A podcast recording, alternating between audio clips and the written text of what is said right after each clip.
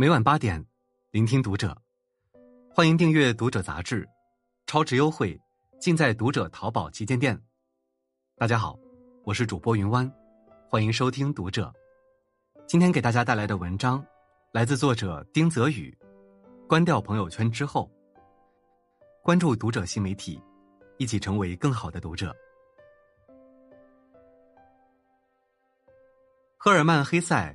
在一九二七年所做的《荒原狼》中这样写道：“也许有一天，不管有无导线，有无杂音，我们都会听见所罗门国王和瓦尔特·丰·德尔·福格威德说话的声音。人们会发现，这一切正像今天刚刚发展起的无线电一样，只能使人逃离自己和自己的目的，使人被消遣和瞎费劲的忙碌所织成的越来越密的网包围。”我第一次读到这段话时。微信朋友圈还未像今日这般兴盛，那时我的微信通讯录里只有一百来人，都是周围的亲朋好友。比起当时普遍公开的微博、豆瓣等社交平台，它的出现像给已经干涸的河床里注入了新的水源。它足够私密，足够有趣，足够社交。看起来，过往的一切社交平台都已经过时了。在读到黑塞的这番话时。我还尚未开始反省自己所处的状态，只是惊讶于黑塞对未来社会的预测。我将这段话摘抄下来，发在了社交网络上，隔一段时间便提醒一下自己。一次，我因为失眠，睁着眼一直等到天亮，天亮后才昏昏睡去。醒来睁开眼的第一刻，如往常一般，我开始不停的翻朋友圈蹦出来的新消息，想要知道在我睡着的这几个钟头里，朋友圈中发生了什么。六百多个好友，我的新消息怎么都翻不完。随着手指机械的滑动，我越来越陷入一种巨大的恐惧当中。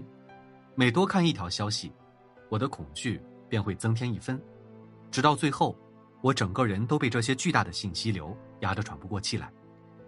那天，我就决定做一个实验，我将朋友圈关掉，想试试自己究竟能够多久不看朋友圈。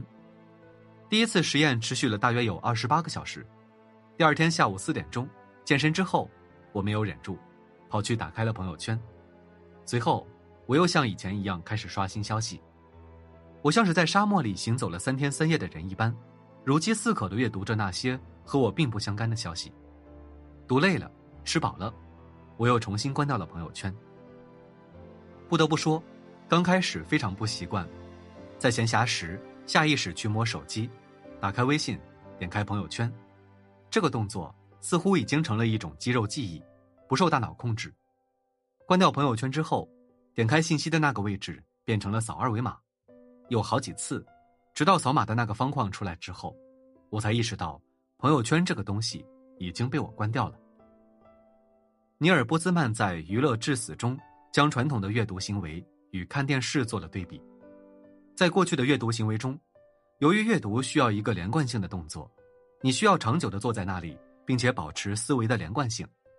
然而看电视时却不是这样，电视可以将两个完全无关的东西放在一起，连贯的呈现给观众，并且你完全不会因为上一秒播出了哀悼地震遇难者的节目，下一秒便跳出一则让人发笑的广告而恼怒。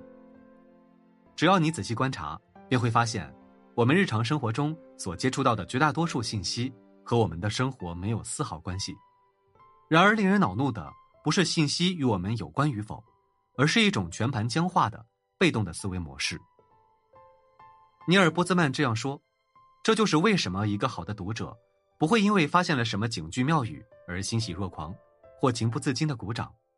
一个忙于分析的读者恐怕无暇顾及这些。”在尼尔·波兹曼写这本书时，社交网络尚未出现，尼尔·波兹曼拿来举例的对象还只是电视。在看电视时。错综复杂并且不断变换的信息，让我们丧失了逻辑思考的能力，而社交网络将这种效应扩大化了。因为没有了朋友圈，我的时间开始连续起来。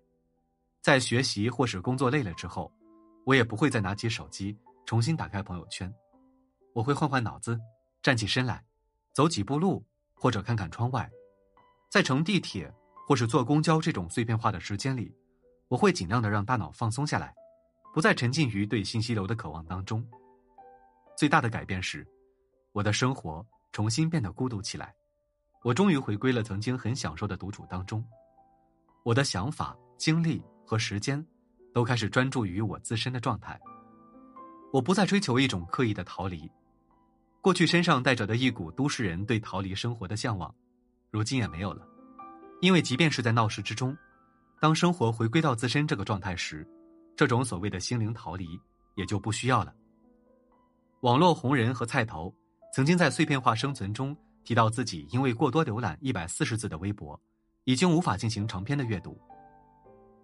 事实上，在关闭朋友圈之前，这种现象也已经出现在了我的身上，并不是说阅读一定要借助关掉朋友圈这种仪式化的行为才能够完成，但的确，在关闭之后，我对阅读及写作重新重视了起来。关掉了朋友圈这么久，对我而言利弊皆有。但我成功的将一件原本就不是太重要的东西，放回了它应在的位置。好了，今天的文章就和大家分享到这里了。如果你喜欢今天的内容，请点亮再看，并来评论区与我们留言互动吧。我们下期再会。